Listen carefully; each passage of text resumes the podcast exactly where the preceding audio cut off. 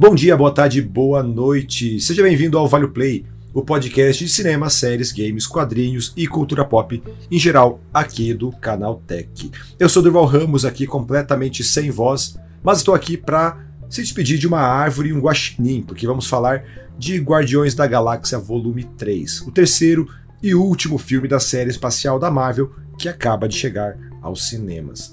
Depois de quase 10 anos, esses heróis desconhecidos se tornaram um dos mais queridos pelo público e agora chegou a hora de dar tchau a eles e também ao diretor James Gunn. Mas eu não estou sozinho nessa, né? Para conversar comigo sobre Guardiões 3, eu trago ela, que também não aprendeu a dizer adeus e nem tem idade para entender essa referência, ela, Mariana Lapeloso. Mari, seja muito bem-vinda. Oi, oi, gente, tudo bem com vocês? É um prazer estar aqui no Vale Play. Muito obrigada pelo convite, Durval.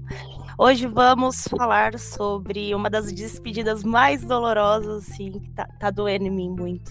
Não queria dizer adeus, não queria me despedir, mas tudo que é bom tem um fim, né? A Mari, que é nossa marvetinha sem vergonha aqui do Canal Tech, né? Já viu o filme, me antecipou aqui que chorou, que surtou e vem explicar pra gente agora aí o que, que o que sentiu, né? Quais fortes emoções sentiu, então agora vai explicar pra gente o que, que foi. É, a Mari, que, é, como eu brinquei aí, ela é novinha, não tem idade para reconhecer a música do Leandro e Leonardo, não aprendi a dizer adeus, mas sentiu na pele aí o que é dizer adeus a personagens tão queridos. Então, sem mais delongas, é hora de descobrir se Guardiões da Galáxia Volume 3 vale o play. Bem, antes de a gente começar, os avisos mais do que rápidos. Primeiramente, muito obrigado a todo mundo pelo feedback do último episódio. Foi muito bacana a repercussão que teve, então muito obrigado aí a você que ouviu, você que compartilhou, que comentou, que deu puxão de orelha. E tem algo para falar pra gente? Então mande aí seus comentários, sugestões, críticas, elogios e o que mais é, estiver em seu coração e você quiser compartilhar lá pro podcast@canaltech.com.br ou pelas redes sociais no arroba canaltech, beleza? Então é isso e bora lá.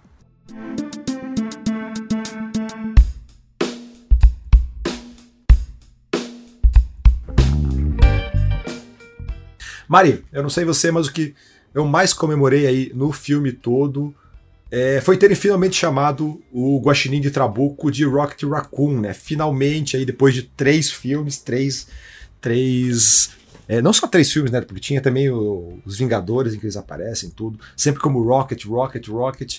Eu tava sentindo falta do nome completo, assim, nome sobre nome, Rocket Raccoon. E foi, assim, foi, foi meu momento de glória no cinema, assim, sabe?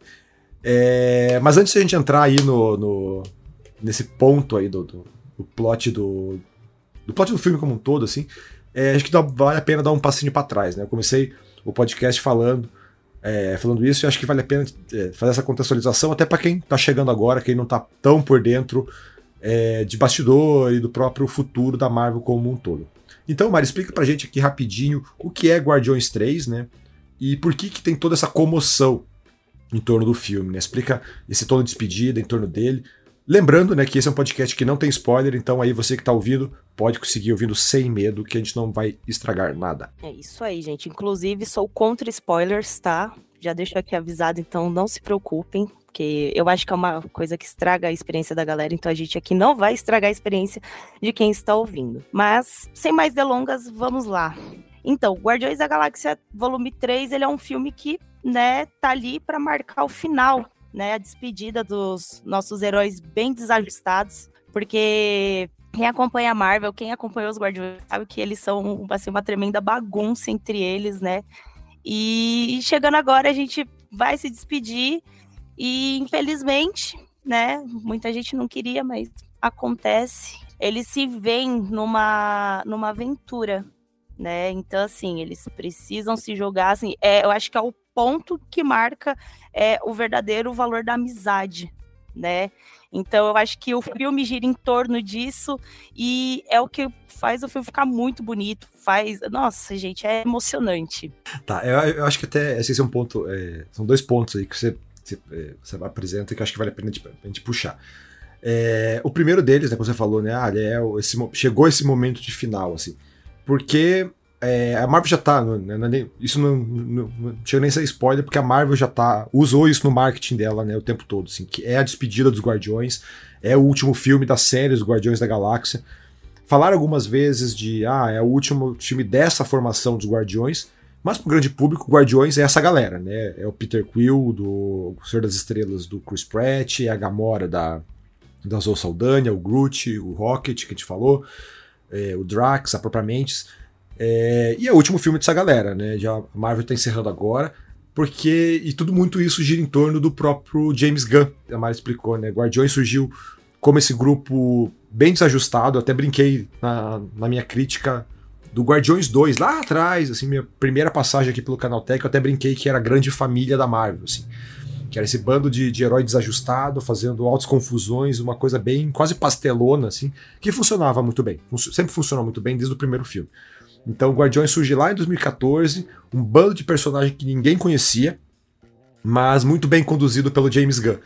Né, o James Gunn adora fazer esse tipo de coisa, né? Ele pega personagem que ninguém conhece, esse bando de personagem é, completamente nível C, nível D da, da editora para brincar, brincar com mais liberdade. É, e funcionou muito bem, assim, com, com Guardiões, né? Só que agora o James Gunn tá saindo da Marvel, esse é o último filme dele, ele vai assumir agora a DC, a DC Studios, ele virou o Kevin Feige né, da, da DC, então é, é, a, é a grande despedida dele. Mari, eu não sei se você acompanhou também a, a treta de bastidor envolvendo o próprio James Gunn, é, anterior ao Guardiões 3, né? Foi logo depois ali do, do, do, do Guardiões 2, na época ali do, acho que do Vingadores, né, que saiu todo esse AUE, né? Você lembra dessa história? Do, de quando ele foi acusado e toda essa Isso. treta, né? Gente, foi um negócio assim pesado. E é, eu, como sou usuária assídua de redes sociais, principalmente do Twitter, é muito comum a gente ver a galera atacando James Gunn, né? Tipo, falando sobre. Né, querendo ou não, o assunto é um assunto muito pesado, é um assunto muito importante, querendo ou não, tipo, de se debater, mas eu acho, assim, eu tenho, uma, eu tenho a, a, leve impressão. Eu acho que qualquer pessoa que assistir esse filme também vai ficar com essa leve impressão, né? Principalmente quem acompanha, quem tem essa, essa noção, né? Que sabe o que, que é o James Gunn, o, o que ele foi para Marvel, né? É dessa essa sensação de que a Marvel tá perdendo muito.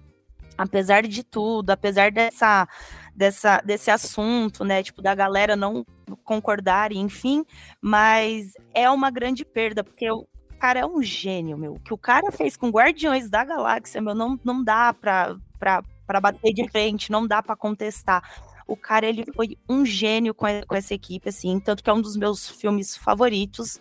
É, eu acho que Guardiões ele é um filme que te passa aquela vibe feliz, aquela vibe animada, tipo, divertida. Tem os pontos de seriedade, mas sempre com aquela brincadeira. O James Gunn ele sabe dosar isso muito bem. E eu vejo isso como uma grande perda para Marvel Studios. Então, só de novo, né, contextualizando aí pro ouvinte. É, eu não vou lembrar exatamente em que ano que foi ali, mas foi o quê? 2018, 19 ali, né? Foi antes Por da pandemia. É. Foi um pouco antes da pandemia. Foi antes da pandemia, Isso, foi na época foi dos Vingadores. Pandemia. Isso. Então, o que aconteceu? O pessoal desenterrou, encontrou uns tweets antigos do James Gunn, né? Em que ele fazia umas piadas de mau gosto, tudo. E se isso foi ali por, sabe, 2018, 19, esses tweets são anteriores. Então são lá por 2016, 17. Em que a pessoa cavou, achou esses tweets. Isso pegou muito mal pro James Gunn, a ponto de ter uma pressão de redes sociais pra, pela demissão dele, que a, a Disney é, rapidamente. Acatou, né? Ra rapidamente acatou. Então, James Gunn foi, chegou, foi demitido, gerou muito burburinho ali, e principalmente é um negócio que. É, isso é importante porque, para mim, reverbera bastante no filme também. Que é quando o James Gunn é demitido, o elenco todo fica do lado do James Gunn. O que acontece? Tipo, o pessoal fez protestos, os atores fizeram protesto, defenderam o James Gunn ali a, a, poeira baixou e o que aconteceu? O pessoal foi lá e viu, ah não, pô, esses tweets são tweets muito antigos, o próprio James Gunn, antes mesmo da treta estourar, já tinha se retratado por, sobre eles, né? Falou, tipo, ó, realmente pisei na bola, fiz umas piadas de extremo mau gosto, eu não penso mais dessa forma. É, foi até antes, foi é, quando foi contratado pela Marvel para dirigir o filme que ele veio a público e falou, tipo, olha, gente, realmente peguei pesado, me desculpem, eu não sou mais essa pessoa, né? Então, assim, isso foi uma coisa que a galera viu, mas não viu o pedido de desculpas em si, né? E aí, tipo, depois levantaram isso também para trazer durante essa treta. Sim. Tanto que foi nessa época que ele vai para Warner para dirigir o Esquadrão Suicida. Né? E daí, nesse meio tempo, Esquadrão Suicida vai muito bem de crítica, o pessoal gosta muito de lá, embora não tenha ido tão bem assim de, de bilheteria, até por causa de pandemia e tudo. E a Marvel vê o tamanho da, da cagada e vê, tipo, não, peraí, a gente é, mandou mal. A Marvel não, a Disney, né? Porque a, o Kevin Feige falou isso abertamente, que ele. É, essa decisão veio de cima, nem passou por ele. E ele, ele era. Sempre foi a favor de manter o James Gunn e daí ele fez todo um lobby para trazer o Gunn de volta para dirigir Guardiões 3. Guardiões da Galáxia 3 chega agora aos cinemas em meio a todo esse backstory, que ele é importante pra gente entender também o porquê da despedida dessa galera, né?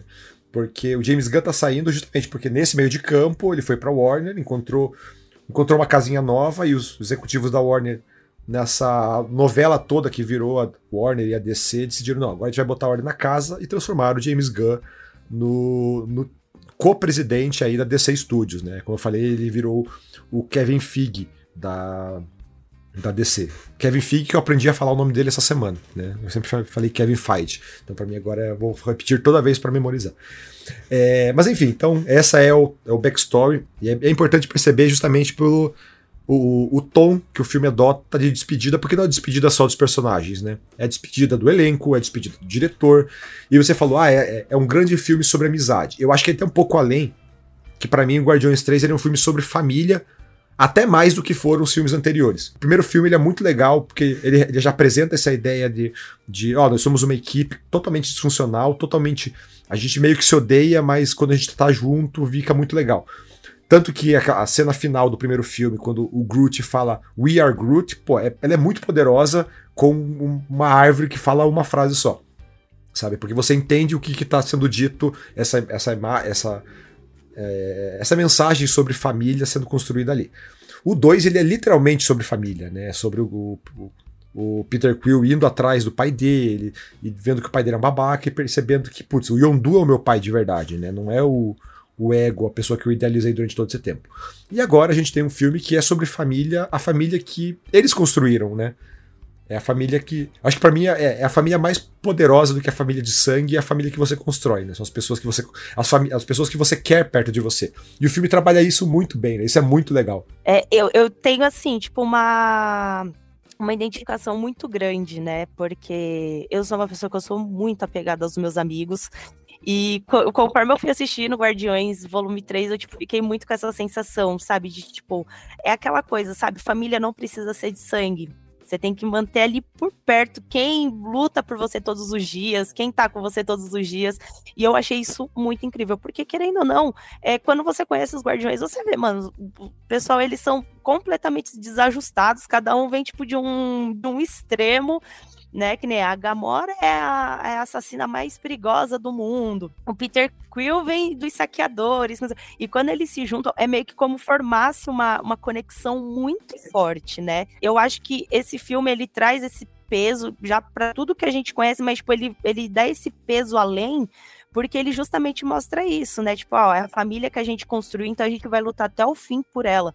É, eu acho que isso pega muito nesse tom de despedida também, porque é um filme que você se entrega demais, não só pelo fato de ter que se despedir do, do seu herói favorito, provavelmente, afins, mas é porque tem essa coisa, né? Tipo, você acaba, em algum momento, você vai acabar se identificando, porque você vai sempre lembrar, nossa, tem alguém da minha família, seja amigo, seja parente, que você vai lutar, que você vai dar sua vida. E eu acho isso muito incrível nesse filme. Eu acho que foi uma das coisas assim que mais me chamou a atenção, tipo, me tocou muito, tanto que eu saí do cinema chorando horrores. Chorei muito. Ah, é uma marvetinha sem vergonha mesmo. Ah, né? eu sou, gente. eu sou assim, não, não dá para negar, né? É, mas então, Mari, entrando agora de verdade no filme, né? Deixando é, esse preâmbulo aí pra gente entrar agora de verdade na história, no plot. Qual que é o, a trama que está sendo contada aí agora em Guardiões. Aí. Faz uma breve sinopse pra gente. A gente tem a introdução do Adam Warlock, né? Eu acho que isso todo mundo é uma coisa que todo mundo já sabe, que já era uma coisa que todo fã de Marvel queria. Em um determinado momento, os Guardiões sofrem um ataque por causa do, do Ardan Warlock e o Rocket se vê numa, numa enrascada muito grande. E é quando o Peter, a Nebulosa, a Mantis e o Drax, eles falam, gente, não, a gente precisa salvar o nosso amigo. Então eles se jogam numa aventura, assim, absurda, que é quando entra essa coisa do, da família e tudo mais, e eles passam por tudo isso para poder ajudar o Rocket, né? E aí, nesse paralelo, a gente ainda sabe um pouco mais da história do Rocket, que é uma história que ele não contava, ele não gostava de tocar no assunto, e a gente entende o porquê, né? É, é uma coisa muito traumática para ele e o filme traz isso. Então, tem muito esse peso, essa coisa de tipo, nossa, finalmente a gente entendeu e conheceu a história do Rocket. Eu assistindo o filme eu tive a impressão de que assim, mesmo a gente não tem tendo o Rocket mais é, no background, né, tipo mais ali afastadinho, um pouquinho mais, né, retraído. Ele passa ele... metade do filme em coma, né? Exatamente, tipo, coitado. A gente ainda tem, mas você ainda tem essa sensação de que o Rocket, ele é o personagem principal dessa trama, entendeu? Porque o negócio gira todo em torno dele, sabe? Eu acho que todo mundo joga ali nessa, nessa história, nessa aventura por causa dele. Então, assim, mesmo que ele não apareça no filme tanto quanto ele normalmente aparece nos outros dois volumes, você fica com aquela sensação de que é ele, ele é o ponto principal, sabe? Tipo, ele é o começo, o meio e o fim disso tudo, porque todo mundo tá ali ao redor dele dele, a história gira em torno dele. Eu achei isso muito legal. Muito legal mesmo. Eu achei muito legal a forma com que a, a história do, do Guaxinim de Trabuco é contada ali, sabe? Porque, como eu falei, ele passa metade do filme em coma. Não é spoiler, né? Porque ele entra em coma no primeiro minuto do filme. Sim. E é tudo meio que em flashback, né? Enquanto ele tá ali, são memórias, flashback, vai contando essa história, o que aconteceu ao longo dele, assim. Putz, e é uma grande sacanagem do. Imagina, esse foi um ponto que você chorou, imagino, né? É, foi, gente, cara, é, é, eu, eu não tenho explicações, assim, né? Porque, meu, é muito sofrido. Não, tem explicação sim, tem explicação sim, que é, é, é o seguinte: é sacanagem, é uma regra do cinema, você não maltrata o pet. Você Exatamente. não mata o pet, você não chuta o cachorro, você não, não mata. Cara, filme de. Pode perceber, filme de desastre, filme de tragédia, o cachorro nunca morre. É uma regra do cinema, você não maltrata o animal. E todo mundo sabe que se isso acontece, aparece um John Wick da vida pra descer bala em você, a hora, que, a hora que mataram o cachorro, nasceu o John Wick, é o estrago que foi feito. Ai, exatamente. Mas até, acho que é o 2012, né, que é um filme de, de desastre, catástrofe, todo mundo morre menos o cachorro, assim. Então gruda no cachorro que você tá salvo se você estiver num filme. Então é muito, tipo, tem um, por mais que você não seja um, um pai de pet ali, é, o animal ele, tra ele é uma figura dentro da narrativa sempre muito poderosa que você tem um apego muito grande sempre. Então é por isso que nunca acontece nada com o animal, porque você. O, o, choque que isso causa é muito grande. Por isso que um Marley e eu da vida é sempre traumático pro pessoal, né? Porque você cria um apego pra coisa. É por isso que quando o Kylo Ren atira no Chewbacca, também ele vira criminoso de guerra. Assim, você não atira no pet. E então quando a gente tem agora no Guardiões 3 ali o, o Rocket sendo. É, essa história do Rocket, né? Que ele, uhum, de ele é. sendo todo maltratado em experimentos e tudo. Que, de novo, é algo que já tinha sido sugerido, sido apontado nos filmes anteriores e que aqui é aprofundado. E é tipo, você entende a dor dele de uma forma bem dura, assim, sabe? Então, ele, o, o James Gunn vai certinho nessa, nessa, nessa linha, assim, ó, você não maltrata o pet, você só maltrata o pet para mostrar como o vilão é mau. E, cara, ele acerta isso certinho. Assim, é por isso que no, na, na, minha sessão tinha um, tinha um cara, acho que tinha uns dois metros do meu lado, assim, que ele tava chorando copiosamente por causa do, do Guaxinim. Não, eu no cinema ontem só escutava a galera fungando, assim, tipo, eu, eu aqui segurando as lágrimas e a galera assim, fungando, porque, cara, é duro, sabe? É, a gente já tem esse apego com um bichinho, né? Querendo, que nem eu sou, eu tenho um cachorro, entendeu?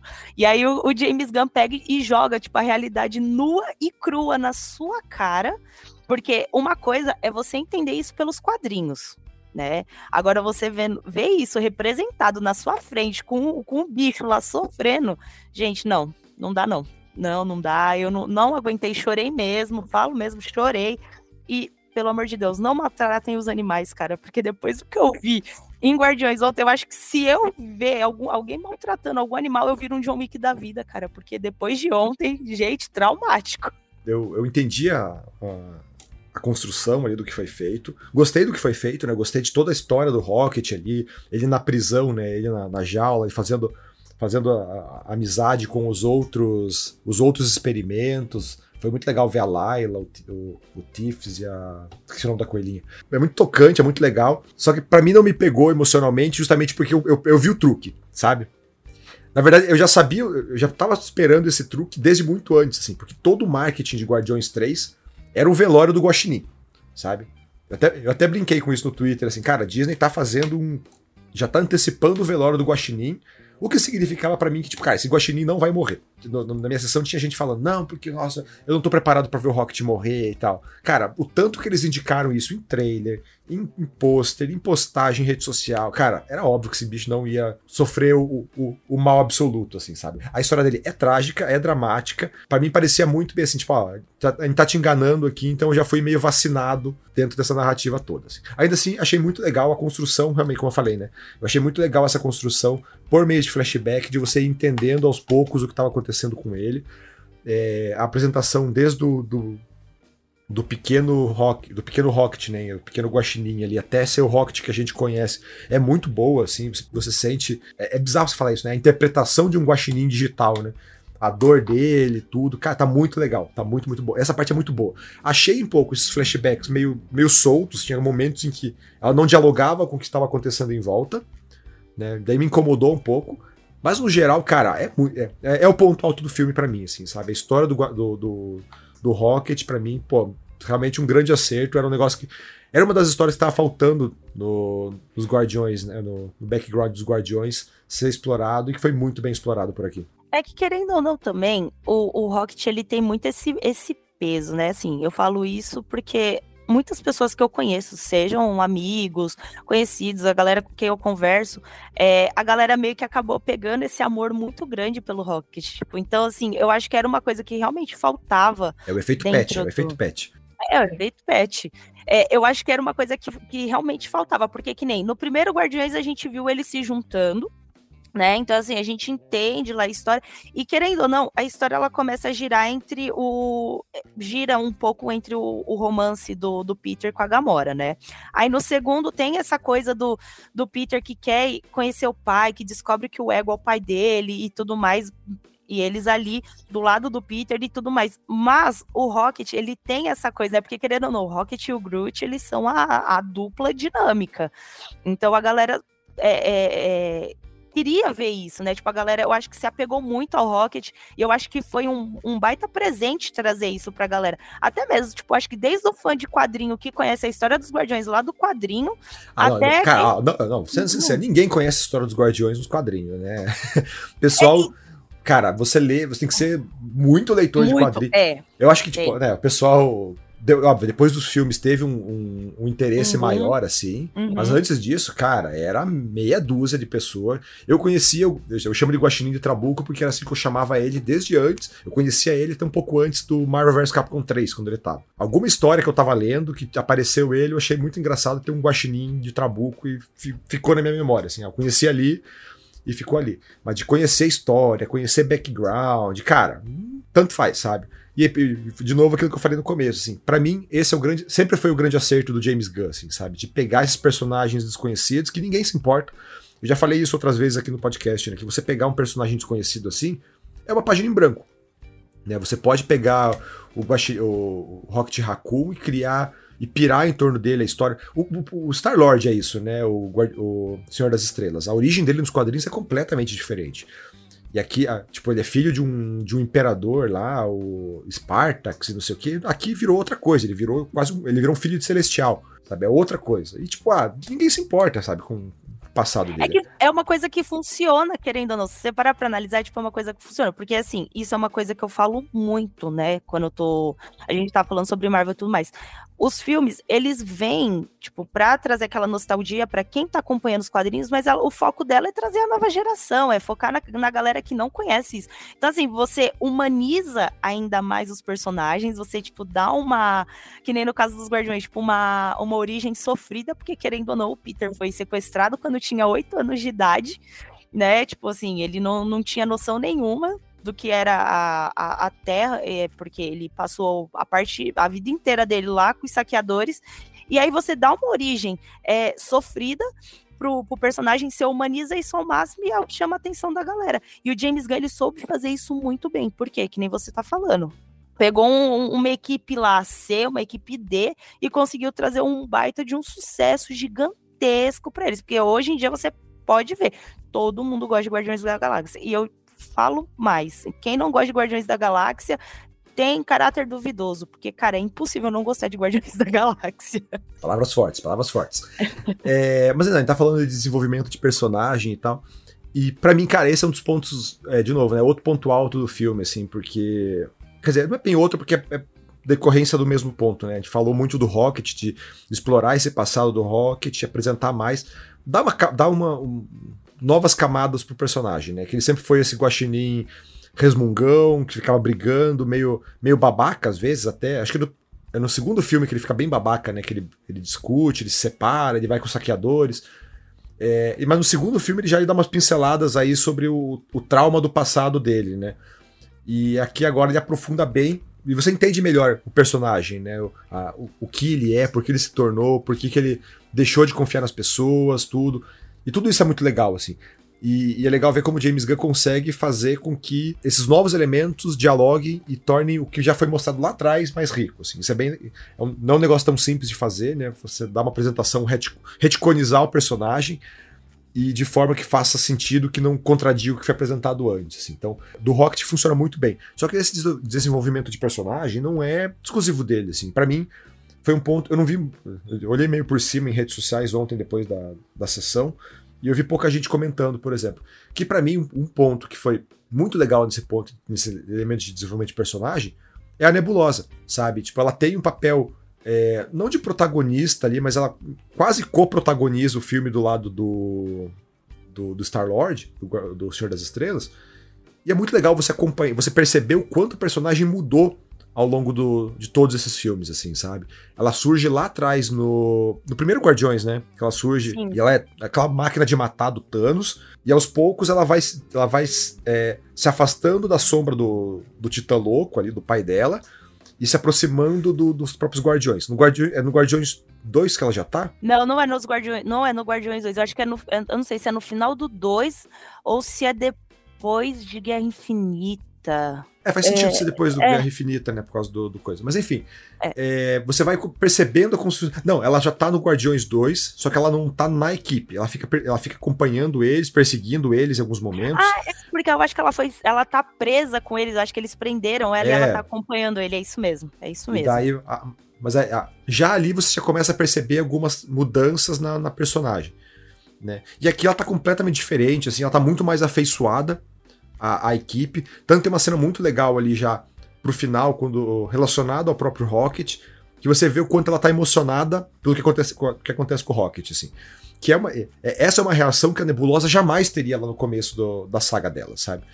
E embora ela não tenha sido é, o centro de uma narrativa em nenhum momento. É muito legal você acompanhar filme a filme a transformação dessa personagem ao ponto que ela se tornou agora aqui, assim.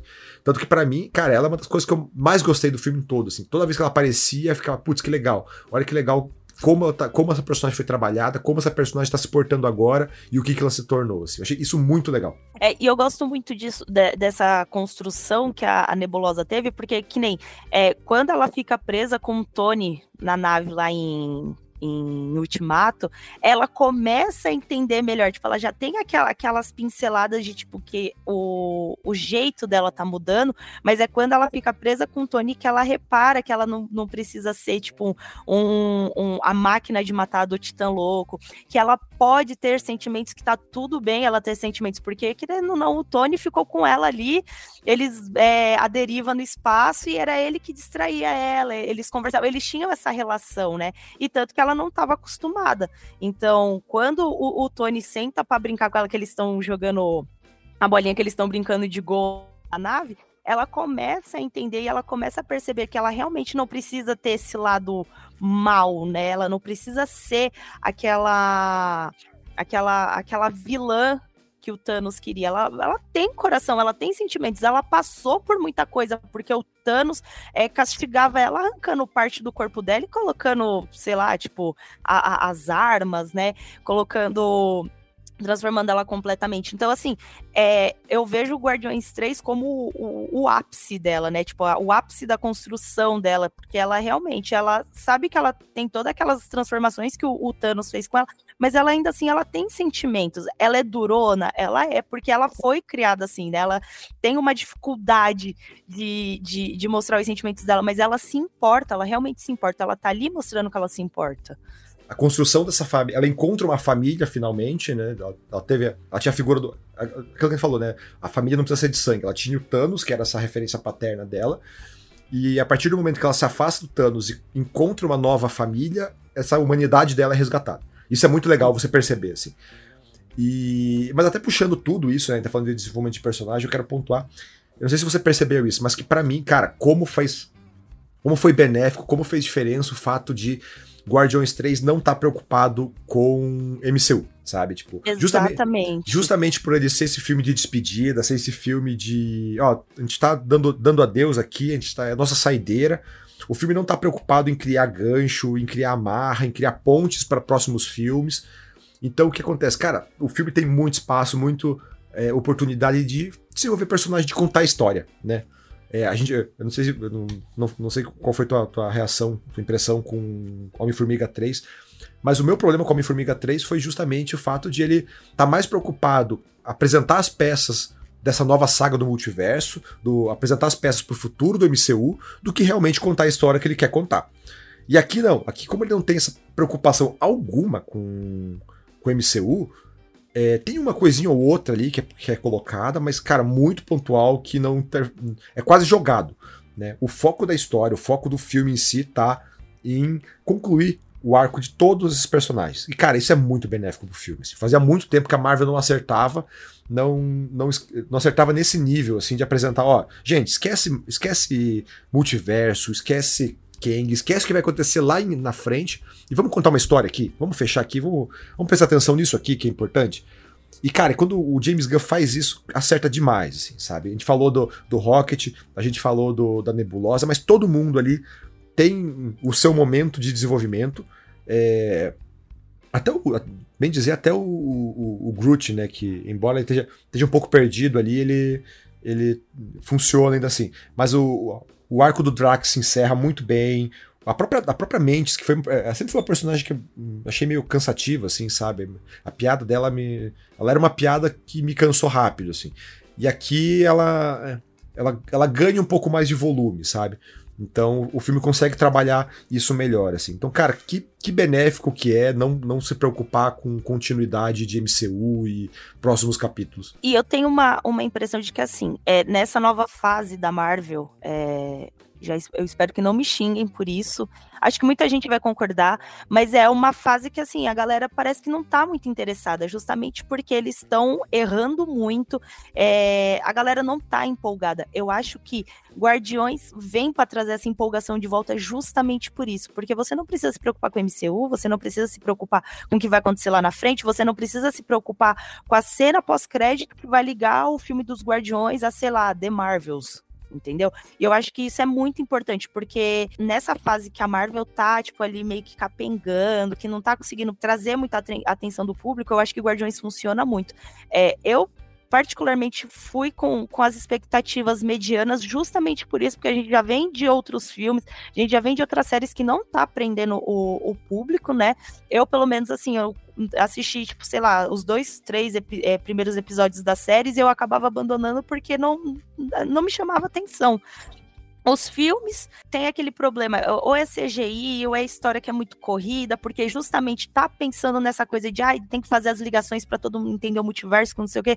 Então, assim, eu fui com a expectativa bem mediana, só que eu me surpreendi muito, justamente por isso, porque o James Gunn, ele tava preocupado em contar uma história dos Guardiões, ele tava preocupado em contar a história do Rocket, não em fazer ligação com o filme que vai acontecer, sei lá, lá em 2025, entendeu? E eu acho que isso funciona muito bem. Traz essa, essa de volta. Eu saí do cinema muito empolgada, assim, já tô querendo ir assistir de novo justamente por isso, porque é uma coisa que funciona, né? A Marvel, ela tem dado essas pequenas pega é, pecadas, né? Tipo, tá dando aquela pecada, assim, que a galera tem reclamado, tem batido muito nessa tecla, mas Guardiões, ele, eles te surpreende justamente por isso, porque é uma história deles, não, não tem nada ligado com o MCU, você, não, você tá ali se preocupando com o Rocket, você tá se preocupando com o futuro da equipe, você não, não quer saber se vai ter Kang, se não vai, se vai ter sei lá, a Capitã Marvel aparecendo do nada para pedir ajuda, entendeu? E eu, eu gostei muito disso. Eu, particularmente, acho que isso foi uma coisa que, que fez a minha empolgação subir muito mais do que eu acho que seria num filme que tivesse essa ligação. Homem-Formiga mesmo foi uma,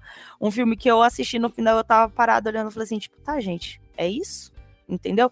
Então, assim, Guardiões trouxe essa, essa empolgação de volta, essa empolgação que a Mariana, lá do começo de, sei lá, 10 anos atrás, tinha para entender, tipo, para saber aonde que ia dar, como que ia ser Guerra Infinita, como que ia ser Ultimato. É, é uma coisa, assim, que ela, tipo, é, é uma, uma felicidade que ela é alimentada, né? Então, eu acho que esse é um, é um negócio que funciona muito bem em Guardiões, porque você se desprende de tudo aquilo que você já sabe, de tudo aquilo que você já conhece, para viver a história do, do, dos Guardiões, para viver a história do Rocket. É, foi até legal você puxar aí a tua impressão com Homem-Formiga 3 ali, porque eu quero usar isso como gancho para falar do vilão do filme, né?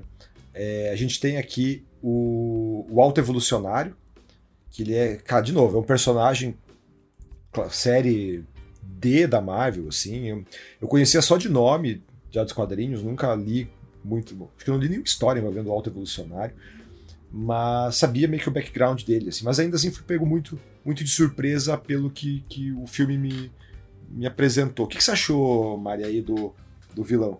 Nossa, eu achei ele. Ai, como que eu posso explicar? Sabe, tipo, ele tem uma coisa assim que te prende, sabe? Eu acho que pelo fato do cara já começar maltratando animal, você já fica meio, meio bravo, né, com ele, você fica com aquela coisa, né?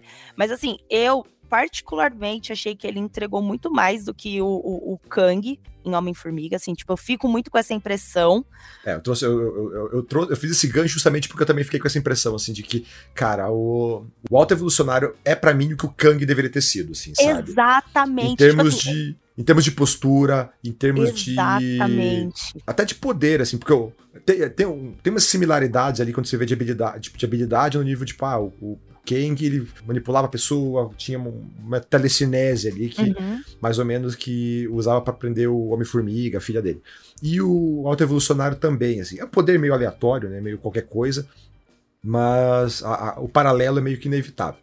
Só que a entrega do, do, do Shukwood Wood, para mim, é é, é incrível, assim, sabe? Ele, uhum. a, ele, ele, aparece primeiro como esse cientista clássico, assim, aquele cara centrado, aquele cara extremamente racional, e de repente ele se descontrola e fica aquele cara maluco, extremamente perigoso, e que ele mostra que é realmente poderoso, assim, sabe? É, para mim, tem um momento que ele. A, a, tripulação dele meio que se volta contra ele, assim, e ele mostra. Ah, esses vão, vão, vão querer fazer um motim agora. E ele mostra, tipo, então, ó, eu sou poderoso nesse nível, assim. Que para mim foi o que faltou no Kang.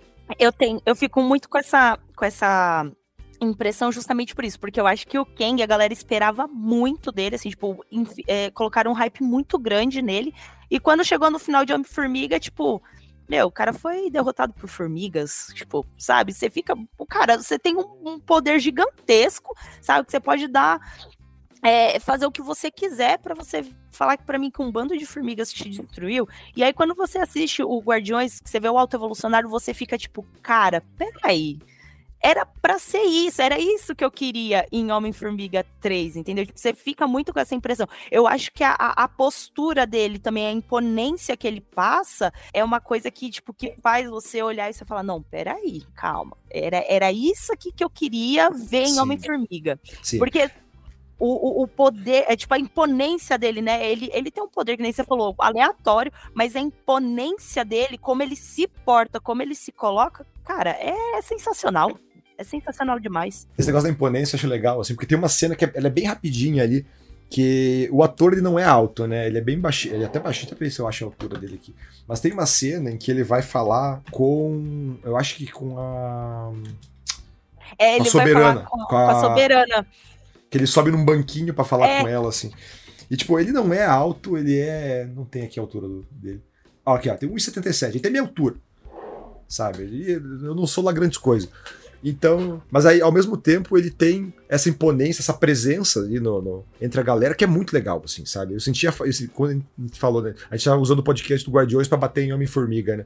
Mas é porque eu, realmente eu senti falta disso no Kang, assim, sabe? Ele é um vilão muito bom, o ator é muito bom, sabe? Uhum. Ele. E é um pouco do, do, de uma característica do James Gunn, que é sempre trabalhar com a mesma patota, né? Sim. Ele trabalhou o. Shukwood Wuji, ele é um ator nigeriano. Ele trabalhou com o James Gunn lá no Pacificador, né? Tem um papel relativamente importante ali, mas ele não tem uma, uma grande entrega no Pacificador. Né? E aqui me pegou muito de surpresa, assim, eu não tava esperando isso. Tipo, eu tava tipo, ah, não, eu conheço ele do Pacificador, ele vai fazer uma entrega assim. E quando ele tá naquele começo, ah, eu sou o cara racional, eu sou o cara extremamente analítico. É, falei, não, ah, beleza, esse é o mesmo. É a mesma entrega que ele fez lá na DC. E de repente, quando ele se transforma e vira esse vilão louco, eu falei, putz, eu não tava esperando isso, cara. Que legal que ficou. Sabe? E é, e é muito legal porque, tipo assim, ele, ele tem essa imponência, né? Ele bota essa, essa imponência e, e você vê, não diretamente, né? Porque o, o filme ele vai mostrando em partes, mas a, tipo, a evolução dele para ele ficar maluco. Por quê? Porque ele quer criar uma sociedade perfeita, tipo, ele não tá nem aí, ele não mede esforços para fazer isso, e ele quer, ele quer criar a sociedade perfeita porque ele quer fazer, sei lá, uma réplica da, do planeta Terra com, com, com a sociedade perfeita que ele idealizou. E se isso não dá certo, ele não tá nem aí, ele explode mesmo, ele mata mesmo e ele vai e recomeça, tipo, é muito louco. Ele tem um quê de a ilha do Dr. Morroa, né? Que é aquela coisa de ficar misturando animais, misturando coisas para criar um, uma nova espécie que seja superior, assim. É... E achei, como você falou, é, é, essa evolução dele, é, uma evolução decadente, na verdade, né? Que você conhece ele de um jeito, ele vai, vai, vai, vai decaindo, vai, vai, vai se tornando mais, mais louco e mais insano, assim, à, medida que os flashbacks do, do, do Rocket avançam, assim. Isso é muito legal. E no começo eu tava achando ele meio perdido, assim, porque ele surge meio do nada, né? Tipo, ah, eu sou esse cara. Eu sou esse cara fodão, eu sou esse cara. É, essa entidade que tá aí há centenas de anos fazendo experimentos, não tem uma, uma explicação, uma origem para ele. Até que chega um ponto que você percebe, cara, isso não precisa. Não precisa dessa, dessa origem, explicar da onde veio o autoevolucionário. O que importa realmente é o que ele se tornou. E a forma como o filme apresenta isso realmente é bem, é bem legal. Agora, né, a gente tá falando muito bem do filme, assim, então eu quero trazer um ponto que, para mim, foi um dos pontos muito baixos do filme, assim, que aí, aí começa para mim os problemas é, de Guardiões, assim, até para a gente não, não, não, não passar a imagem que o filme foi essas mil maravilhas. Adam Warlock, o que você achou, Nossa, mãe? sim. Meu Deus do céu, gente. Ai, olha, eu preciso dizer que eu falei, me trouxeram este querido para isso, porque eu fiquei muito com essa impressão. Claro, eu, eu conheço o Adam Warlock dos quadrinhos, então assim, é, é, inevitável a comparação. Infelizmente, a gente que, que lê quadrinho, a gente que acompanha os filmes, a gente faz muito essa comparação. Que em partes eu acho muito errado, porque é aquilo que eu tava falando, né? Os filmes, eles são para uma nova geração, eles são para trazer a galera, né, tipo, que, que não conhece e, e tudo mais. Mas assim, é inevitável a comparação. Nos quadrinhos. Só o... abrir um parênteses, você falou, né, é, é errado fazer isso, assim. Porque realmente afeta a percepção, né? A minha, a minha implicância inicial com o, o autoevolucionário veio um pouco disso, assim. Como eu falei, ah, eu não conheço o autoevolucionário dos quadrinhos, mas fazendo pesquisa pro canal técnico, eu fiz, tem uma matéria ali, ah, quem é o autoevolucionário, tudo. É, e vendo outras histórias em que, embora não seja sobre ele, reverbera um pouco a atuação do, do alto evolucionário ali. Mas eu já sabia, tipo, ah, não, ele era realmente um humano que evoluiu tão fixado, tão é, aficionado por evolução, por material genético, que ele meio que transcende e vira essa entidade. E eu fiquei esperando, ah, o filme não vai mostrar isso? O filme não vai mostrar isso? Até o ponto que eu percebi, putz, não precisa disso. A história não é sobre o alto evolucionário, sabe? Ele é só uma, uma ferramenta de roteiro para é, contar a história do Rocket. Então, realmente, essa, essa fixação por quadrinho, pela, pelo material original, realmente vira uma armadilha, vira um, é, um ponto que atrapalha. É, eu, eu falo muito isso por mim, porque muitas vezes eu tô assistindo filme da Marvel, eu, tipo, falo, tá, peraí, mas nos quadrinhos não é assim. Aí, tipo, dá aqueles cinco minutos você fala, não, gente, mas pera, calma. Eles estão fazendo isso que é pra uma galera que não conhece, uma galera que nunca viu. Mas, em relação ao Adam Warlock, eu preciso falar, tipo, conheço ele dos quadrinhos e tudo, mas você sabe, o, o, personagem, ele é um personagem que ele é, ele é sério, assim, tipo, ele é imponente, né? Ele chega ali botando banca. E aí, eu esperava de isso dele no filme, pra chegar a ele ser, tipo, sei lá, um alívio cômico totalmente aleatório, que ninguém sabe o que ele tá fazendo ali, e ele, tipo. Mas sabe, aí que tá, Mari, mas aí que tá, Mari. Pra mim, é, eu acho que ó, o, o que me, me incomodou no Adam Arlock casa bem nesse ponto que você tá falando, mas num sentido contrário, assim. Por quê? É, eu conheço também, conheço o Adam Warlock ali do, do Desafio Infinito, de toda a saga do, do as sagas cósmicas do, do Jim Starlin. É, só que eu não esperava que fosse algo sério justamente por ser um filme do James Gunn, sabe? Ele já aparece, ah, é um filme do James Gunn, eu falei, cara, não tem como ele aparecer com essa seriedade, esse, esse porque ele é quase o Jesus, né, da, uhum. da Marvel, assim. Da Marvel. Então, eu já tava esperando, cara, não vão fazer desse jeito. Mas, ao mesmo tempo, é, ele é muito ruim no filme simplesmente porque ele não tem propósito. Ele tá jogado ali. Sabe? Tipo, ele cara, literalmente, o filme começa com ele caindo do céu. Ele é quase uma estrela cadente, assim, que ele cai do nada, ataca os guardiões lá em lugar nenhum. E, tipo, ah, daí ele some por um tempo, reaparece pra atacar e some.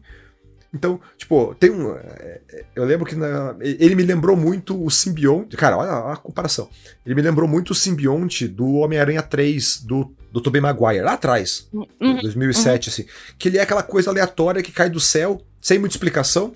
Ele caiu ali, atacou a galera e foi embora. E você fica, tá, o que aconteceu? Pra quê? Qual a necessidade disso? Da onde veio? Por que que veio? Depois explica, mas uma explicação muito fuleira. E a, a, utilização do Adam Warlock na história é completamente irrelevante, assim, sabe? É, eu tenho muita impressão de que é, quando ele finalmente, né, tipo, foi falado que eles iam introduzir e tudo mais, isso lá na cena pós-crédito de Guardiões 2, que é quando a, a Soberana tá lá no, no casulo e tudo mais, eu ainda, eu pensei, eu falei assim, tá, vai rolar alguma coisa ali. Porém, vendo ele no, no filme, eu fiquei, tipo, com uma sensação de, tipo, tá, mas o que, que você tá fazendo aí, meu, meu querido? Né? Você fica com, com essa coisa, porque ele vai do nada para lugar nenhum, entendeu? Tipo, claro, no final ele, ele até interage ali com o pessoal, ele tá ali e tudo mais. Mas é, é, é, é uma coisa que é muito jogada. E eu fiquei muito com essa impressão de que vai ter muita gente que vai reclamar do Adam Warlock. Eu, eu saí do cinema falando isso. Falei, muita gente vai reclamar do Adam Warlock, sim. Não, vai é... reclamar com razão. Vai reclamar com razão. É, porque, cara, ele tá completamente perdido, ele tá completamente jogado. Ele não tem propósito, ele tá sobrando demais na história, assim, sabe? Ele é um tanto, ponto aleatório ali. Tanto que ele some, em vários momentos ele some da história e você não sente falta sabe? E, ó, só, ó, ó, peraí, Mari, só fazer então aqui a, a linha, a timeline dos fatos. Guardiões da Galáxia 2 é de 2000, abril de 2017. O James Gunn, ele é demitido da Marvel em julho de 2018. É, Guardiões e Guerra Infinita é abril de 2018, então ali é então a, a, demissão do James Gunn acontece depois do Guerra Infinita. A, a minha impressão que fica, que fica assim me parece ser é que introduzir o Adam Warlock não foi nem o James Gunn, me parece ter sido uma, uma exigência ali da, da, da Marvel, do Kevin Feige, dos executivos, para colocar uma referência ao Adam Warlock, para isso ser usado, talvez, num, num Vingadores Ultimato, sabe? Para ser usado ali, então, Vingadores Ultimato 2019. Então, ah, a gente sugere aqui o Adam Warlock em 2017 em Guardiões 2, para a gente reaproveitar esse personagem ali em Ultimato e em 2019. É, porque o Adam Warlock ele é uma peça fundamental ali da, do Desafio Infinito, da, da história que Guerra Infinita é, é, é, baseada. Tanto que muita gente achava que realmente o Adam Warlock ia aparecer é, ou, no Guerra, ou no Guerra Infinita ou no, ou no Ultimato. Ultimato. Uhum. E como, como tem a demissão do James Gunn ali em 2018, em julho de 2018, é, tem essa desestabilizada. De, putz, como é que a gente vai fazer agora e tal? E me, me parece que descartaram a utilização do. Do, do Adam. Do, do Adam Warlock. Daí ficou essa ponta solta. Putz, a gente apresentou isso lá atrás, a gente tem que trazer de volta. Ah, então bota em, em Guardiões 3. E ele tá completamente sobrando, assim. Ele, a, gente, a gente falou, né? Ah, tem essa história. É uma história que tá amarrando é, o passado de todos os heróis, de todos os protagonistas é, dá uma conclusão para todas elas, só que o Adam Warlock não se encaixa em nenhuma delas. Em nada. Em ele nada. não se encaixa em nada, assim. Tipo, ah, tentam usar ele meio como um capanga do. do autoevolucionário, mas nem isso, porque ele é um capanga da soberana, que é uma capanga do, do autoevolucionário. Capanga entre aspas, né? Porque tem uhum. as motivações dela ali.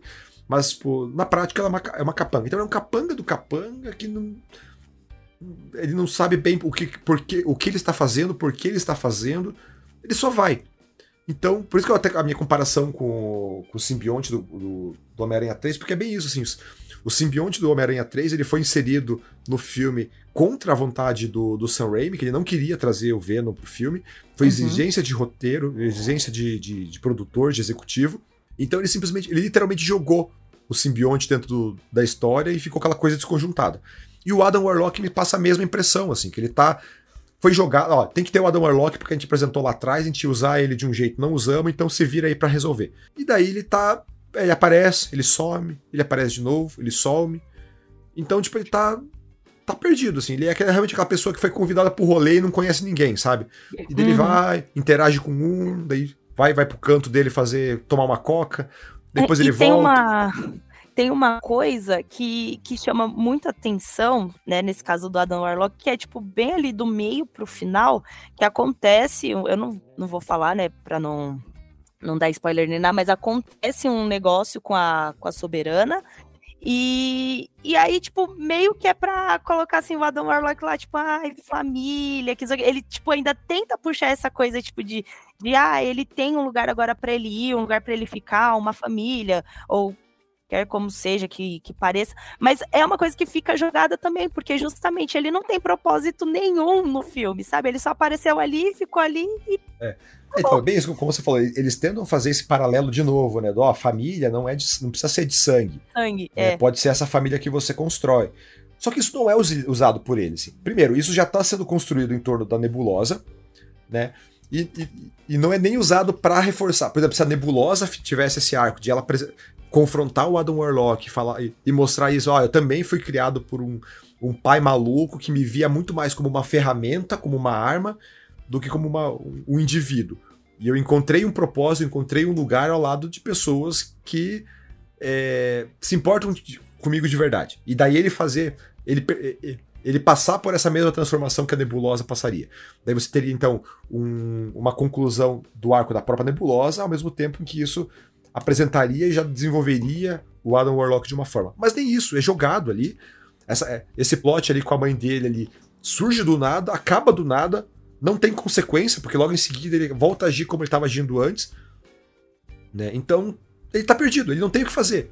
Se, o, se você tirar o Adam Warlock do filme, o filme funciona da mesma forma. Assim. Ele existe simplesmente para colocar o, o Rocket no, no em, em, perigo no começo do filme. Poderia ser uma pedra. Uma pedra caiu em cima do Rocket, o Rocket está para morrer e a gente precisa salvar ele. Poderia ser uma pedra, trocar o Adam Warlock por uma pedra que não faria diferença alguma, sabe? Talvez a única, ah, daí no tem, você pode justificar não, porque no final é ele que aparece ali para ajudar o Peter. Ah, cara, solução boba, assim, sabe? Tipo, o Peter uhum. já. Tipo, ah, o Peter tá no espaço e tá quase morrendo. Cara, isso já aconteceu outras vezes nos filmes. O Peter, quando coloca a máscara dele, ele consegue respirar, respirar no, no espaço, assim, não precisava daquela ceninha boba ali. É, não sei se é uma questão contratual do Peter, do, do Chris Pratt não usar máscara nesse filme, que não usa em momento algum. Mas nem essa utilização do Adam Warlock funciona, sabe? Então, ele é completamente descartável, completamente é, irrelevante, tá sobrando ali, sabe? É, e, e isso é, é, mostrado até no final do filme mesmo, assim, tipo, essa, essa coisa dele, tipo, se sentir meio desajustado, sabe? Tipo, tem, tem uma cena no final que tá todo não, mundo ali... Não é nem desajustado, é deslocado que ele tá. Exato, exatamente. Ele, tipo, tá todo mundo ali, ai, que não sei o que, felicidade, vamos abraçar o Peter. E, tipo, ele chega do nada assim, tipo, como quem não quer nada. A participa ali do abraço, mas, tipo, naquela, sabe? Porque ele tá deslocado, né? Querendo ou não, ele não sabe como agir. Só que essa coisa de, do ele não sabe como agir, tipo, rola no filme inteiro. Porque ele simplesmente só foi jogado ali. Além de que eu tenho uma, uma ideia de que demoraram muito para falar sobre ele. Tipo, é aquela coisa, né? Tipo, ó, foi apresentado lá na cena pós-créditos de Guardiões, de Guardiões 2. Beleza, tranquilo, fica aí. Aí era. Poderia ter sido usado em Ultimato, não apareceu. É tipo, ah, vamos colocar ele aí, sabe? Tipo, só pra, pra encher linguiça, não sei. E, e é, é essa impressão que fica, porque assim, o Will Poulter, eu acho ele um ator extremamente ótimo. É, ele faz inúmeros trabalhos, assim, tipo, que eu acompanho, eu adoro ele. Gosto muito dele no, no jogo interativo lá do, de Black Mirror. É, mas eu acho que o Adam Warlock para ele, tipo, não, não chegou aos pés do que o, o, do que o ator entrega, sabe? Tipo, por quê? Porque ele não tinha que estar tá ali, ele não, não, não tinha que fazer parte disso. É aquilo que você falou. O filme sem o Adam Warlock funcionaria muito bem, tipo, do mesmo jeito. Então, outro ponto que também para mim tá sobrando, quero saber de você. Gamora. É, eu fiquei muito com essa com essa impressão justamente porque é, eu achei muito repetitivo é, essa coisa do ah, e o Peter apaixonado, porque ele não supera que a, a Gamora, que era do, do universo do ano dele, morreu, e aí voltou essa lá do passado que tá, que não é mais a mesma. Eu achei isso muito, muito, muito repetitivo, sabe? Eu entendo que, tipo, tem essa coisa que o Peter tá sofrendo, mas eu achei muito repetitivo. E aí a Gamora fica sobrando ali também, entendeu? Me dá essa impressão de que ela tá no lugar onde ela não deveria estar, não sei. Porque ela realmente ela não se encaixa mais naquilo. Ela mesma, ela fala, gente, agora eu sou da, da equipe dos saqueadores e acabou, entendeu? Tipo, me dá essa, essa coisa de que ela tá sobrando. Sim. Então, e para mim ela tá sobrando. É... Tipo, eu adoro a Zoe Saldanha, sabe? Eu acho ela incrível, assim, acho ela muito boa. Ela tá boa no filme também, assim, entregando essa, essa Gamora mais, mais visceral, mais violenta do que a gente tinha nos filmes anteriores. Só que para mim, para mim acho que ela é mais problemática do que o próprio Adam Warlock, porque além de ela estar tá perdida e não, não acrescentar nada, como você falou, ela traz um plot repetido, né, um plot repetitivo ali, ela atrapalha no sentido de que ela não deixa outros personagens se desenvolverem, sabe? Porque, ah, o Peter, quando você fala, ah, o Peter tá sofrendo por causa dela. Eu acho que seria muito mais interessante o Peter é, tá sofrendo pela ausência dela, e daí, por exemplo, ah, é, o filme até pincela ali alguns, quase um quase flerte dele com a nebulosa, né, no comecinho, uhum. principalmente, assim. E daí tem um, um, diálogo da, da mente que ela fala: Ah, você tá pulando. A mente pelo Drax, né? Ah, você tá pulando de, de Vitória Régia em Vitória Régia, é. sendo que você tem que aprender a nadar. Poderia ser usado exatamente essa, essa lógica ali do. Putz, você tá pulando de, de caso em caso para tentar preencher essa, esse vazio que a Gamora te deixou. E você, você tem que ser um indivíduo completo sem ela sabe? Você, uhum. Daí você poderia mostrar então o Peter tentando ter essa relação, flertando, tendo, desenvolvendo. Não precisa nem desenvolver mais, na verdade, né? Mas dá um pouco mais ênfase nesse quase flerte dele com a Gamora, com a Nebulosa, para mostrar que o Peter Quill, tipo, putz, você tá, você tá tentando preencher o vazio que a Gamora deixou com outra pessoa. E não é assim que funciona. Uhum. Sabe? Então poderia ser usado isso. Ao mesmo tempo em que o desenvolvimento da, da Nebulosa também é prejudicado, sabe? Como eu falei, putz, tá muito legal o desenvolvimento da Nebulosa, a Nebulosa virou um personagem muito legal. Só que ela poderia ser muito melhor explorada, essa, esse crescimento do personagem poderia ter um, um, um tempo maior de tela se não, ficar, não precisasse ficar inserindo a, a, a, Gamora ali o tempo todo a troco de nada. Sabe? Então ela tá sobrando demais ali também. Ela também não tem propósito. Tipo, ah, qual, é, qual é a função da Gamora na história? Não tem, ela não tem uma função. É, eu, eu tenho muito essa. Eu fiquei muito com essa impressão de que eles estão meio que tentando forçar ela a voltar pro, pro, pros guardiões. Só que ela não é mais a Gamora que estava nos Guardiões, entendeu? Tipo, ela é a, a Gamora lá de, um, de uma outra parte do, do, do, multiverso, lá é uma versão alternativa que tá ali por causa da, da viagem no tempo lá em Ultimato, entendeu? Isso é uma coisa que me incomodou muito, que eu reclamei justamente essa coisa do Peter ficar nessa, ah, mas você não lembra de nada mesmo? Ah, mas então, porque a gente era muito apaixonado, tipo, cara, entende uma coisa, ela não é a Gamora que você se apaixonou, ela não é a Gamora que você gostava, entendeu? Então, assim, e aí eles trazem aquela coisa, tipo, de força, não, porque a Gamora, ela realmente faz parte do, do dos Guardiões, ela tem que estar tá ali, sendo que ela não, ela não lembra, porque ela não viveu, em teoria, ela não viveu aquilo, né? Ela parou lá no... Com, quando ela estava com Thanos, quando ela ainda era uma assassina, a assassina mais perigosa do, do mundo, e, e, e, afins. E eu fico muito com essa impressão de que, tipo, eles estão tentando forçar ela no lugar ao qual ela não pertence mais, entendeu? Porque ela não é mais a, aquela personagem que a gente conhecia. E é uma forçação desnecessária. Você falou, ah, eles querem trazer ela de volta pro Guardiões. Gente, é o último Guardiões, essa história tá encerrando. Não tem por que você não trazer uma personagem. Mais. Você não tem por que você trazer uma personagem só por trazer pra uma história que tá acabando. Então, tipo, ela tá para mim ela tá muito sobrando e ela atrapalha. Ela atrapalha o desenvolvimento do Peter Quill, ela atrapalha o desenvolvimento da Nebulosa, e ela tá ali simplesmente pra gerar, tipo, nossa, aquela personagem que tava no filme anterior, e criar essa tensão, essa tensão quase romântica ali com o Peter, que seria, para mim seria muito mais interessante se fosse ele lidando com a perda. Ele perdeu.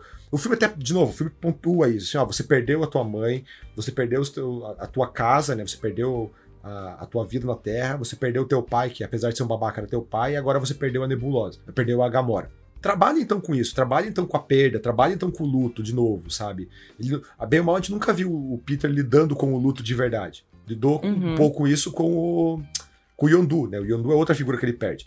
Então, ah, putz, ele perdeu o Yondu no filme anterior e perdeu a Gamora nesse meio do caminho. Então vamos trabalhar o luto agora de verdade? Trabalhar a perda dele, a dor que ele tá sentindo? Que daí é o um negócio que vai motivar lá o final dele, né? A, uhum. conclusão final dele. Então, a Gamora, para mim, não só tá sobrando, como tá atrapalhando. Ela tá ali, ela é um penduricalho que atrapalha, mais do que o Adam Warlock, inclusive. Uhum. Eu concordo, porque até porque também tem essa coisa, tipo, da repetição. Eu vou bater nessa tecla, porque realmente é, é repetitivo. Chega uma hora, eu, eu mesma, no cinema, teve uma hora quando o Peter tocou no assunto de novo, eu falei, meu Deus, cara, pelo amor de Deus, dois anos, supera, vai viver, entendeu? Tipo, sei lá, vai arrumar um hobby, não sei. Porque, cara, é, querendo ou não, fica chato. Eu sei que a galera queria entender melhor isso, assim. Eu até também teve uma época que eu queria saber como que eles iam lidar com isso. Mas essa coisa de, ai, é, você sabe que não é a Gamora, que foi a Gamora que morreu lá em, em, em Ultimato e tudo mais em Guerra Infinita, e, e forçar essa, essa coisa, tipo, ah, a Gamora é dos Guardiões, a Gamora, sei lá, precisa lembrar o que ela viveu com o Peter. Não, não precisa, não, entendeu? Mas Porque é que tá, é Mari, eu não sei se você, se você teve essa impressão também, mas para mim é que tanto o Adam Warlock quanto esse plot inútil da Gamora, eles são dedos da Marvel e menos do James Gunn. Porque eles são o quê? São resquícios de histórias anteriores que precisavam ser concluídas aqui. Então a gente tem o, a apresentação do, do Adam Warlock lá no Guardiões 2, né? Que tipo, putz, a gente apresentou essa ideia, agora a gente vai ter que, ter que concluir ela, ela de alguma forma. E a, e da Gamora também, a gente resolveu isso no Ultimato, a gente, não, a gente não teve coragem de matar a Gamora de verdade, por alguma razão trouxemos ela, ela de volta para cá. E o James Gunn teve que lidar com esse pepino. Sabe, tipo, eu não sei qual era a ideia do.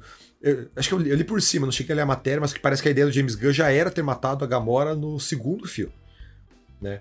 E daí. Mas enfim, matou no segundo filme, matou no Ultimato, independente aonde. Cara, a história funciona sem a Gamora. A história fica melhor sem a Gamora. Então, para mim, parece que essas intervenções do grande universo dentro do, do filme do, do, do Guardiões são o, os principais problemas dele, assim, sabe? São o que, o que mais prejudica a história como um todo. Mas um outro problema, e talvez seja para mim o ponto mais que vai gerar mais polêmica que eu, que eu disser, que, eu disser que para mim foi, cara, a trilha sonora. Eu não sei como foi para você, que a trilha sonora sempre foi é, quase um personagem pro James, James Gunn, né? Ele sempre uhum. usa muito bem a trilha sonora. A trilha sonora do primeiro Guardiões, ela é sensacional, né? Ela é uhum. icônica até hoje, assim. A do segundo, para mim, já passa bem mais batida. Cara, essa terceira eu já tava achando insuportável, assim. De que ela, ela, é repeti ela repete, a todo momento tem uma música entrando, todo momento entra uma musiquinha, tipo, ó, tem que ter musiquinha, Guardiões tem que ter música, Guardiões tem que ter música, entrou, entrou, mudou cena, bota música nova. E eu achei as músicas também muito parecidas, sabe? Eu não sou, eu não sou um grande conhecedor de música, tanto que boa parte das músicas que toca ali eu sei, tipo, ah, essa aqui é aquela lá, mas banda, eu sou bem perdido com música, confesso. Mas talvez justamente por isso, para mim foi bem assim, cara, essa música passa a mesma vibe, tem a mesma energia da anterior e da anterior. Então, todas as vezes que entrava uma música, eu já tava ficando de saco cheio. Assim, chegou um ponto, putz, música de novo, cara, música de novo. E uma música que não, não me pega, não é um, um na feeling igual do, do primeiro filme, que, cara, ela, ela pega, assim. Você pegou, você, o filme, aquela música, ela te passa o espírito do filme como um todo. E aqui não tem nenhuma música, assim, que me, me pegou desse jeito, assim. Cara, tanto que eu saí do filme, eu tava, antes, eu cheguei em casa à noite, fui dormir, e a música que tava na minha cabeça era a música da, da Pequena Sereia que passou no trailer sabe? Porque não teve nenhuma música, nenhum grande momento. É, são dois pontos, né? Não tem uma, nenhuma música, um, uma música impactante que te faça, putz, essa é a música da despedida do pessoal.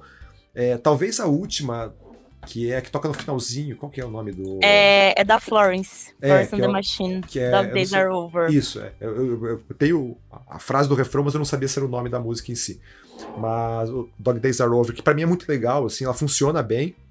É, não me passa essa vibe do que é o filme, mas é uma, talvez para mim foi a melhor música do, da trilha. Mas todas as demais, cara, para mim foram é, além de não, não acrescentarem nada, eu achei elas é, exageradamente presentes. Assim. Toda cena tinha uma musiquinha, toda cena entrava uma música muito parecida com a anterior, a ponto de eu estar de saco cheio. Eu cara, me bota uma, uma trilha sonora original, pelo amor de Deus, então que eu não aguento mais isso aí. Não sei se você teve essa percepção. Então, aqui eu já vou. Acho que a gente vai discordar um pouco, porque assim, eu sou. Eu gosto muito de música, né? Assim, eu acho que da, da, do MCU inteiro, inclusive, as trilhas sonoras de Guardiões e de Pantera Negra assim, são as minhas favoritas disparado. E eu sou muito fã de Florence, né? Assim, eu sou apaixonada. Tanto que quando eu vi na, na trilha sonora, eu falei, nossa, meu Deus, vai ter Florence, vai ter Hurt, que é uma outra banda também que eu sou muito apaixonada. Eu fiquei, assim, tipo, completamente animada. Talvez seja por causa do meu lado fã falando, né? Não sei. Mas eu gostei das músicas, principalmente no final. Eu, é, vai parecer muito suspeito eu dizer porque eu sou fã da artista, né? Mas aquela coisa assim do tipo dos dias de cão estão acabando, tipo, e é tipo o encerramento deles onde eles dançam felizes, onde eles realmente parece que eles realmente estabeleceram o, o, o que eles queriam ali, eles estão curtindo esse momento, né? A nebulosa dançando com as crianças, assim, tipo, eu achei aquilo ali perfeito. Achei assim, tipo, incrível. Eu chorei nessa parte, inclusive. Mas talvez seja porque eu sou um pouco chorona. Mas eu achei essa parte, assim, maravilhosa. E tem uma cena em específico que tem uma música, eu só não, não sei se é. Acho que é a música que tá na trilha sonora, que me chamou muita atenção, mas foi por um motivo. É a cena em que eles estão eles decidem voltar para salvar o, a, a, galera, né? E aí eles começam a lutar num corredor e tá todo mundo lutando. Cara, essa cena, essa cena, essa cena. Parênteses, cara, essa cena é muito boa. Não, essa, essa cena é. Ela é um plano sequência incrível. É maravilhosa essa cena. E por um motivo que eu gostei muito dela, é porque, assim, eu. Essa, pelo menos, é a minha percepção, são as vozes da minha cabeça falando, mas eu tenho certeza que ela foi inspirada nos jogos de Guardiões. Porque no, no, no, jogo em si, o Peter, quando ele reúne a galera, né, tipo, para eles poderem ficarem mais entusiasmados na batalha, é, tem a música, né, e aí você tem que que trazer esse ânimo para a equipe, falar assim, não, gente, vamos lá que a gente vai conseguir, que a gente vai conseguir vencer a batalha e tudo, mas eles começam a lutar em conjunto. E é exatamente daquele jeito, sabe? No, no jogo você joga com o Peter, mas você consegue fazer esse, esse cop, né? Tipo, você aperta um botão, o, o Groot joga a, as raízes, a Gamora vai. É, você faz espada. pequenos combos, né? Você vai combando é, com a galera. Eu é, achei cara, não, essa cena, legal. Cara, essa cena para mim. Foi bom você falar dela que eu tinha esquecido dela. Que, é, cara, essa cena para mim é, é, a melhor cena do filme, assim, porque ela é incrível visualmente. Assim, ela é um plano. Começou a rolar ela, falei, cara, eles vão fazer um plano sequência? É um plano sequência mesmo? E daí, cara, como vai passando por personagem por personagem, cada um fazendo uns movimentos incríveis, assim, tipo, óbvio, é um plano sequência quase em CGI inteiro, assim. Mas é muito legal, assim, tipo, a, a, a eu reclamei da Gamora como sobrando, mas nesse momento ela tá muito legal, assim, ela tá muito, muito bereza, assim, sabe? Tipo, uhum. dilacerando, dilacerando monstro. E, nossa, é, é, essa é maravilhosa. E eu fiquei muito com essa impressão também por causa do jogo. Eu joguei Guardiões da Galáxia, assim, eu, eu, eu amo aquele jogo, acho assim que é um jogo maravilhoso.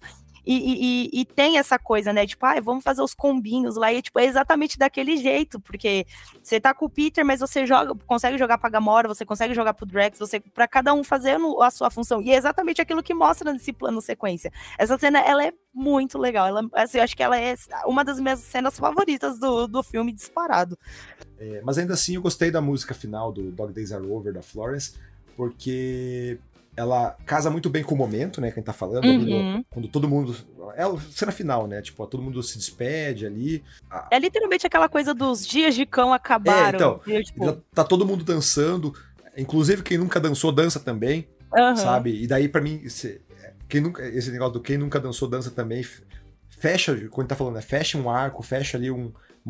Representa bem a transformação de alguns personagens, né? Não vou falar até para não dar spoiler, assim, de o que acontece, quem, quem tá ali no final, quem não tá, mas, tipo, ele justifica, é, representa bem, assim, essa transformação é, desses indivíduos. E para mim também é quase um, um, uma piada interna do James Gunn e do elenco, assim, de, cara, a gente se livrou da Marvel, finalmente, assim.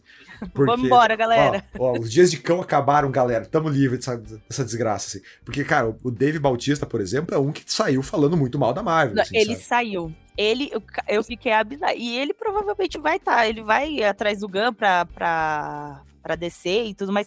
Mas ele Não, tá falou. Todo mundo, lembro... Tá todo mundo cavando vaguinha ali, né? A a Karen Gillian, né, que faz a Nebulosa, já, já cavou vaga, o, Peter, o Chris Pratt já cavou vaga. E o James Gunn sempre, como eu falei, né, ele sempre gosta de trazer a patota dele. Né? Até a mulher dele tá no filme, de novo. Tá, né? Exatamente. Então, assim, é, o, o Dave Bautista, eu lembro que eu vi uma entrevista dele falando que ele não aguentava mais fazer o, o, o Drax, que esse ia ser o último filme dele, porque ele não aguentava mais, ele estava de saco cheio. Então, assim, ele queria sair, que ele nunca mais voltaria a fazer filme da Marvel. Eu fiquei, gente. E foi engraçado que a semana passada, semana passada, é, semana passada eu participei de uma coletiva com com, com o elenco, tudo. E o, o, Kevin Feige, no momento específico ali, ele dedicou não para elogiar o quanto Dave Bautista foi um, um, uma das grandes descobertas da Marvel, que ele entrega um, um, ótimo papel, em como ele foi incrível, sempre foi incrível, e é um, um dos grandes nomes do cinema atualmente. Me pareceu muito, cara, vamos botar panos quentes aqui em cima dessa, dessa treta aqui e seguir. E, e fica por isso, né? Fica por isso. Mas essa música do Dog Days Are Over, pra mim, soou muito, tipo, ó, galera, chutei o balde, acabou, acabou de Ericão, bola pra frente. Um beijo, obrigado. Agora, se vocês quiserem me ver, vão ver filme da DC. E é isso, galera. Mari, então, o podcast já se estendeu um pouquinho a mais. Vamos então, para encerrar, Guardiões da Galáxia Volume 3. Vale o play? Vale com toda certeza, gente. Vale o play uma, duas, três vezes. Quantas vezes vocês acharem que for necessário. Guardiões, eu acho que foi a, a, a surpresa né, de 2023, principalmente para mim, que não estava com expectativas tão altas justamente por causa dessa fase que a Marvel vem enfrentando, mas assim, Guardiões acho que é, é o queridinho, né? Tipo, vai ficar no coração para sempre. É, eu não, não, não me emocionei tanto. É, tipo, gostei do filme, não achei essa Coca-Cola toda, mas acho que o saldo, como você falou, acho que o saldo é bem positivo mesmo, assim.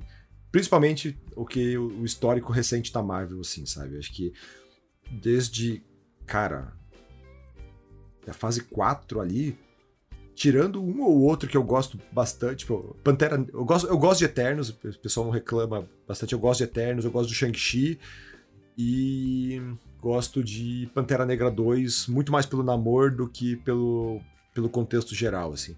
Mas, cara, Thor, Viúva, cara, Viúva Negra eu detesto, Homem-Formiga eu achei fraquíssimo, Thor 4 esquecível, eu tenho uma, uma opinião sobre Viúva Negra, que assim, eu acho que eles entregaram aquele filme na hora errada, no momento errado, entendeu? Tipo, eu acho que é um filme que tá ali, tipo, tá ali só pra falar, ó, tá aqui Scarlett Johansson, tá aqui um filme da sua personagem, acabou, entendeu? Porque... Ele é um filme que não leva a lugar nenhum, assim, então, eu... Então, levando esse, esse panorama geral do que, do que vem sendo essa, essa fase, fase 4 da Marvel, assim, é, o saldo de Guardiões 3 eu acho bem positivo. Assim, acho que tá, é um filme muito bom para a média do que está sendo entregue. Uhum. Então, é, eu vi gente, eu saí com gente do cinema falando, nossa, é o melhor dos três. Para mim, eu acho o Guardiões 1 ainda imbatível. Com certeza, não. Então, acho mas acho ele ainda melhor que o segundo. Eu acho o Guardiões 3 melhor que o segundo. Então tá. É um filme que passa ali na média ali. Talvez consiga um 8 ali para passar. Passa um pouquinho acima da média, mas ainda assim é um filme divertido que vale bastante play sim.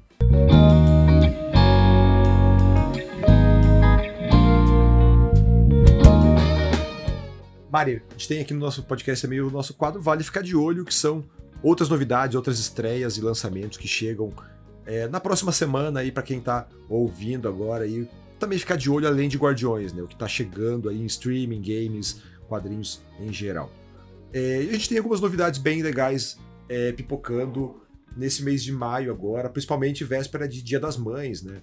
A gente tem, é, né, aproveitando a data festiva ali, A Mãe, filme da Netflix com a Jennifer Lopes, é, que chega no dia 12 de maio, na sexta-feira, é, que é um filme basicamente, é, não vou dizer um John Wick, assim, mas é quase você lembra do Busca Implacável, Mari? Lembro, adoro. Aqui em casa a gente assiste sempre. Com o Lianisson, assim. O filme que, o filme que consagrou e desgraçou a vida do Lianisson, né? Que ele só faz filme disso agora.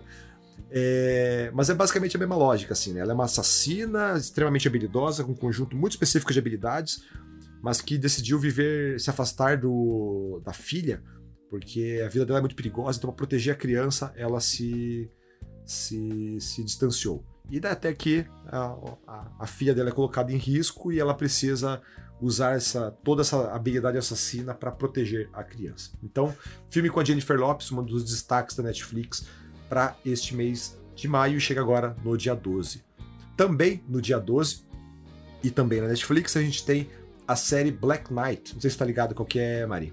Não, não escutei falar nada. É uma sobre. série coreana que a, a, Netflix também tá postando bastante, assim, eu vi um, um mini hypezinho, ela tentando construir um, um, hypezinho ali entre o pessoal do, do fanático por, por doramas, mas esse é um, um, um dorama clássico no, no, no, sentido drama mesmo, né? drama, romance, ele é muito mais voltado para ação, que ele é quase, eu brinco que ele é o Mad Max com Uber, né, com, com, entregador de, de, aplicativo, assim, que ele é, mim, ele é, uma, ele é uma, uma analogia pouco sutil sobre o que foi o período de pandemia, assim, que é, é um mundo pós-apocalíptico em que a poluição destruiu o mundo e as pessoas vivem isoladas, não podem sair, e daí toda a, vida se mantém graças a um, a, a um grupo de entregadores que se mete nesse deserto, assim. Então ele é um Mad Max, essa, essa vibe meio Mad Max, de pessoas cruzando de, de moto, de carro, um ambiente inóspito, com máscaras e afins, para garantir que as pessoas continuem vivas. Assim. Lembra um pouco o jogo Death Stranding também, né? Então, Black Knight chega na Netflix dia 12 de maio. E também no dia 12 de maio, né? Dia 12 é assim, um dia muito agitado pro pessoal. A gente tem nada mais, nada menos do que lançamento de The Legend of Zelda Tears of the Kingdom. Chega aí pro Switch no dia 12 de maio, o jogo esperado aí por gerações, gerações, gerações, todo mundo louco por esse jogo. Mari já comemorou, tá esperando, Mari? Muito. Eu não tenho Switch, infelizmente, mas isso não me impede de, de acompanhar. Eu fico muito ligada no mundo de games, eu sou apaixonada por jogo. E Zelda é um, assim, um, um, dos games assim que eu mais gosto, assim, eu sou apaixonada. Eu adoro muito, muito, muito, muito a história do The Legend of Zelda e eu tô muito ansiosa para esse jogo, muito ansiosa. Ah, eu tô bem maluco, eu tô bem maluco já com esse jogo. Eu cogitei pegar férias para ele assim, mas não não sei, não não o fiz. Mas eu sou, já falei aqui algumas vezes no podcast, né? Eu sou bem maluco por Zelda, ponto de minha filha se chamar Zelda. Ai, então, que fofo! Então eu tô completamente insano. Já peguei a edição especial do. O console especial, né? Tava namorando pegar um Switch OLED. Surgiu aí o, o LED do Zelda. Falei, cara, é esse. Vou me enfiar em dívidas, mas é esse. Então, dia 12, Tears of the Kingdom chega pro Switch aí, botando um fim à espera aí de anos da galera Nintendo. Finalmente, galera. Vem aí. Não só veio aí, como veio aí finalmente. Veio aí finalmente, exatamente. Enfim, agora quero saber de você se o nosso podcast vale o play. Entre em contato aí pelo podcast canaltech.com.br ou comente nas nossas redes sociais pelo arroba canaltech. Lembrando que a gente tem podcast todos os dias aqui nos feeds do Canaltech. Então segue a gente para não perder nenhum lançamento. Mari, prazer ter você aqui. Foi muito legal o papo aí. Fizemos um podcast um pouquinho mais longo do que o habitual, mas deu para cobrir acho que bastante o filme, deu para falar de todos os aspectos. É, Mari, se, se alguém quiser te, te acompanhar aí, você tá aqui no Canal Tech aí, mas por redes sociais, onde o pessoal te acha? Para me achar nas redes sociais, é só procurar Mariana Lapeloso, que eu, vocês encontram todas as minhas redes sociais, ou no Instagram, arroba Ironheart. Como vocês podem ver, eu acho que eu sou um pouquinho assim, fã de Homem de Ferro, do universo de Homem de Ferro e tudo mais. Então vocês me encontram lá. Daqui e é isso. daqui a pouco a Marvel vai te processar e vai te meter um processinho aí pra re, re, retomar o, a arroba dela. Ah, não. Pode, deixa o arroba comigo que tá, tá em bom uso, por favor, gente. Bem, esse podcast é produzido e apresentado por mim, Derval Ramos, com edição do Samuel Oliveira. A revisão de áudio é da dupla Gabriel Rime e Mari Capetinga, com trilha sonora composta por Guilherme Zumer. É isso e até a próxima, pessoal.